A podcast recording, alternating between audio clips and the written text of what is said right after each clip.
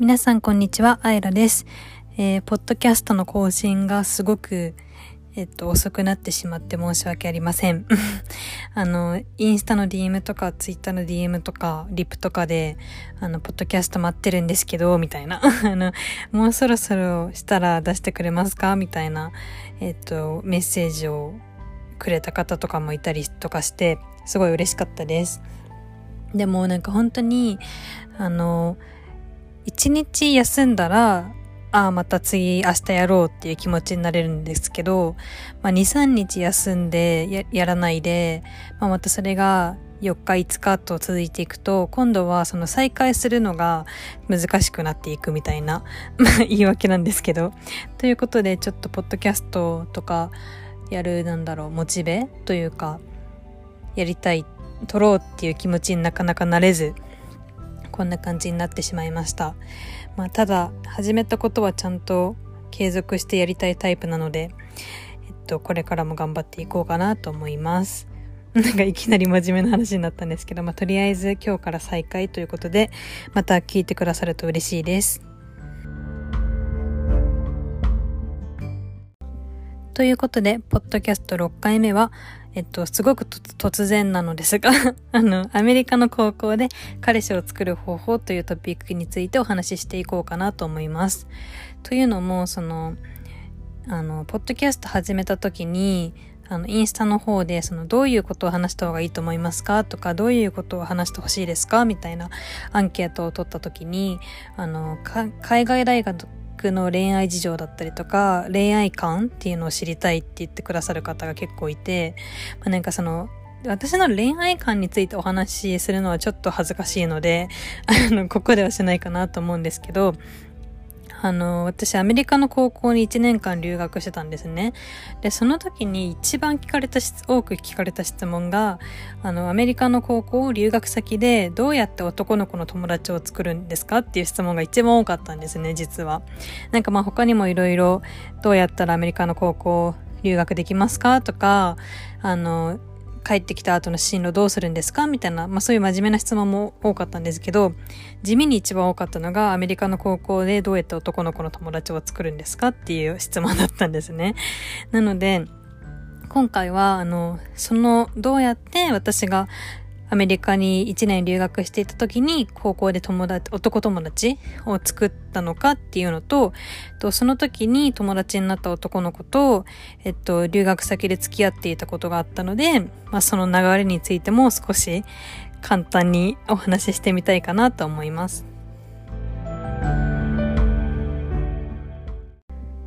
で、私は、と、高校1年生の夏から高校2年生の夏までの約1年間、アメリカのオレゴン州っていうところに留学をしていました。えっと、その時は、あの、日本で通っていた高校の留学プログラムとかではなくて、普通にその民間の、えっと、留学斡旋会社っていうのを使って、あの、高校留学をしました。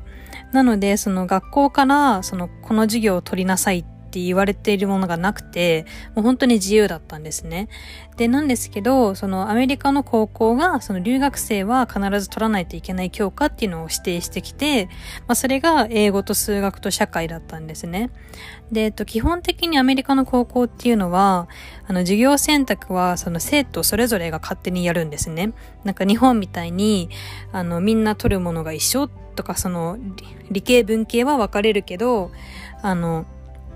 理系の人は取るものは一緒、文系の人は取るものは一緒っていう感じではなくて、本当に、あの、何十種類とある授業を自分で、あの、組み込んで、その、スケジュールに組み込んで、授業選択をしていくっていう感じだったんですよね。で、なので、その留学生は、その、社会と、英語と数学の3教科以外は、あの、好きなのを取っていいよっていうことだったんですね。で、なので私もいろいろ授業をあの、面白そうなのを撮っていて、まあ、例えば、その写真のクラスがあったりとか、で、それがフォトショップとかを教えてくれるクラスがあったりとか、まあ、あと、珍しいなって思ったのは、あの、医学について学ぶ、あの、授業とかもあったりしたんですね。で、なかなかこういうなんか専門的な、あの、スキルとか実用的なあの、スキルを教えてくれる授業って日本だとあんまりないなって思ったので、なんかそれはすごい留学してた時新鮮に感じました。で、あの、その選択科目の中で、私が他に取ったのが体育、体育を取ったんですね。で、まあこれが今回お話ししていくアメリカの高校でどうやって男の子の友達を作るのかっていうのに関係してくるんですけど、まあすごい担当直入に言うと、私が、あの、その留学先の高校で、あの、友達になった男友達、男の子は全員体育の授業で出会った子たちでした。というのも、あの、その体育の授業、あの、初日行ってみたら、あの、女の子5人しかいなかったんですね。で、じゃあ男の子も5人なのかって言ったら、まあ実は20人ぐらいいたんですね。だからもう比率としては本当に女子1に対して男子4みたいな、もうめちゃくちゃ男子がいるっていうクラスだったんですね。で、なんか後々ちゃんとあの、まあ、後々知ったのは、その女の子は、その体育ではなくて、もっとその、あの、ダンスとか、あの、エアロビとかいうのがいろいろあったりとかして、あとヨガとか、他にもいろんな、もうちょっと、あの、ワークアウト系とかも体を、ダンス系のあの授業があったりとかして、まあ、そういうのが女の子に人気っていうのを後から知ったんですね。なので本当にもう体育っていうあの PE って言われてるやつはほとんど男の子が取るっていうのに後からを知りました。なので、もうそんなの全然知らなかったので、もう体育イコール PE だった私は、あの、その体育の授業を選択科目として取って、で、初日行ったら女の子5人、男の子20人という、ちょっとあの、男男男みたいな クラスだったんですね。で、しかも、その、体育の先生が、その、アメフトのクラブのコーチっていう、もう本当にもうムッキムキの、もうなんか、あの、アメフト選手でした、みたいな。めっちゃ適当だけど、すっごいあの、筋肉ムキムキの先生で、で、ウォーって感じだったんですけど、まあ、あの、授業を変えるっていう、あの、選択があるのを私はあんまり知らなくて、もうなんか、あとその時はそんなになんか、アメリカの高校のシステムもよくわからないし、あの、カウンセラーとかも、その時、紹介されてなかったんですね。なので、その誰に相談すればいいのかもわからないし、そもそも授業選択を変えられるっていうのも知らなかったと思うので、あの、普通にその体育の授業に、えっと、残ったんですね。で、でもそのアメフトのコーチが先生だったのですごくスパルタで、なんか前のあのブログ読んだら、あの、なんかすごい野球、キックベース、ホッケー、縄跳び、ラグビー、バスケ、とにかく走る、ドッジボールっていう種目を一週間毎日やってるみたいな そういうスパルタな体育だったというわけです。で、アメリカの高校の体育って、日本のあの中高とかの体育と比べてすごく違くて、なんか日本の学校だと、その単元みたいな決まってるじゃないですか。例えばなんかこれ、今日から3週間は、あの、陸上とか、で、また次の3週間は、例えばなんだろう、あの、体操とか、いろいろ、変わってくるじゃないですか、それぞれ。その期間ごとに。なんですけど、アメリカの高校は、もうなんか先生の気まぐれみたいな感じで、もう毎日違うことをやる時もあるし、もう一週間ずっと同じものをやるみたいな時もありました。で、あとはその、なんか、技を身につけるっていうよりかは、もう本当に体を動かすっていうのがメインの目的で、もう本当にあの1時間ずっと遊び続けるみたいな、もう、あ今日はアメフトやりますって言われたらずっとアメフトのゲームをやったりとか、あの例えばバスケやりますってなったらずっとバスケみたいな。もうなんか日本みたいにあの丁寧に例えばドリブルの仕方とかシュートの打ち方とかを教えて、じゃあはいやってみましょうみたいな感じじゃなくて、あはいじゃあ今から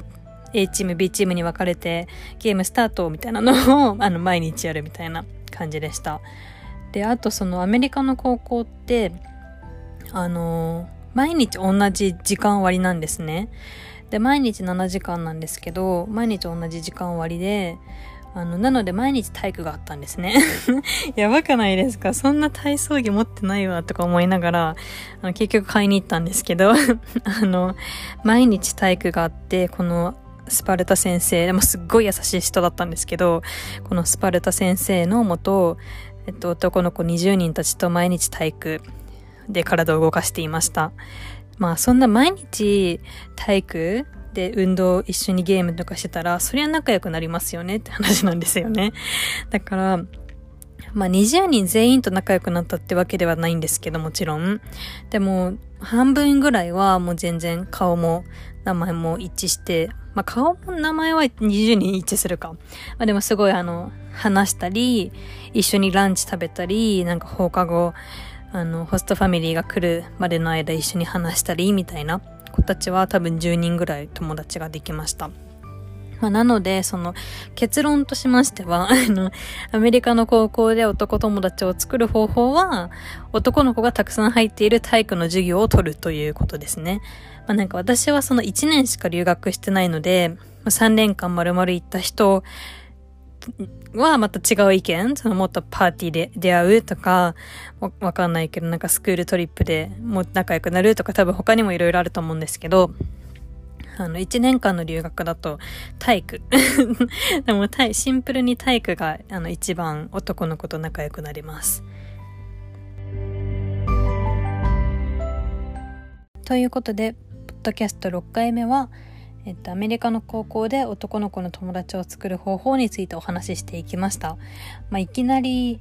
こういうトピックだったんですけど、まあ、シンプルに言うと、その体育の授業を取りましょうっていう話でした。そうですね。あの、私は1年間しか留学してないので、3年間留学した人に人はもうちょっと違うアプローチの仕方があるのかなって思うんですね。例えば、ハウスパーティー行ったりとか、スクールトリップとか、クラブ活動とかでもうちょっと仲良くなる機会はあると思うんですけど、私は1年間しかいなかったので、まあそのスパルタ体育を1年取ったことでいろんなこと仲良くなれたっていうことですね。でも本当にその体育すごくすごかったんですよね。なんか例えば、ドッジボールの授業授業、まあ、授業っていうか今日はドッジボールやりやりますっていう日があって、ああ、ドッジボールかと思って、授業行ったら、あの、ボール1個じゃなかったんですよね。20個ぐらいボール渡されて、で、その体育の授業を取ってる男の子たちって、もうほんとみんなムッキムキなんですね。アメリカの高校生ってすごい鍛えてるから。だからもうアメフトをやってる子とかもほとんど、結構いたので、で、もうみんなブンブンボンボンボンボンボンボンのボールを、20個のボールを狭い体育館で投げ合、投げ、投げ合って、もうあれは地獄でしたね。あの、私はどこにいろと言うんだみたいな感じでしたね。まあ、なので、そんなスパルタ体育を1年間取り続けたら、まあ、そりゃ仲良くなるわなっていう話ですよね。はい。で、結局そのお付き合いした男の子も体育の授業で仲良くなった子で、あの、授業の後に一緒にランチを食べたりとか、あの、私はスクールバス使ってなくて、ホストファミリーが、あの、ホストファザーがそこの高校の先生だったので、一緒に朝行って、また帰るっていう感じだったので、ホストファザーを放課後待ってる時とか、一緒に待ってくれたりとかして仲良くなったっていう感じですね。まあでも、高校生の恋愛なので、あの、まあ、と田舎だったっていうのもあって、あの、まあ、そんなに大したことは一緒に旅行したりとかはしてないんですけど、もちろん。まあ、でもなんだろう、週末一緒に映画を見に行ったりとか、あの、まあ、一緒に学校で、なん、なんていうの授業一緒に行ったりみたいなのは結構、なんか、青春でした。マジ青春だったなって思いますね。なんか日本の高校とかだと、その彼氏と一緒に行動とか、あの、彼氏と一緒にランチを食べるみたいなことって絶対ないじゃないですか。あの、まあ、わかんない。ある、ある人もいるかもしれないけど、私の高校はもう、そんなこと、あの、あんまりなかったので、あの、女友達、男友達で食べるみたいな感じだったので、あの、女の子は女の子、男の子は男の子で食べるっていう感じだったので、すごいアメリカ新鮮でしたね。あの、もうみんな付き合ってる子たちは一緒に行動してて、あの、授業でははぐれる時とかはハグしたりとかもうすごいこうキスしたりとかもしててうわアメリカって思いましたまあでも今となってはいや今となってはっていうかすごいいい経験をしたなと思います。そうですね。まあなんかこんな感じで参考にしてほしいとかいうわけでは別にないんですけどあの過去の振り返りっていうのを今日はしてみたいなと思ったのでえっといきなりでしたがお話ししてみました。少しでも楽しそうって思ってくださったら嬉しいです。ではまた次のポッドキャストでお会いしましょう。さよなら。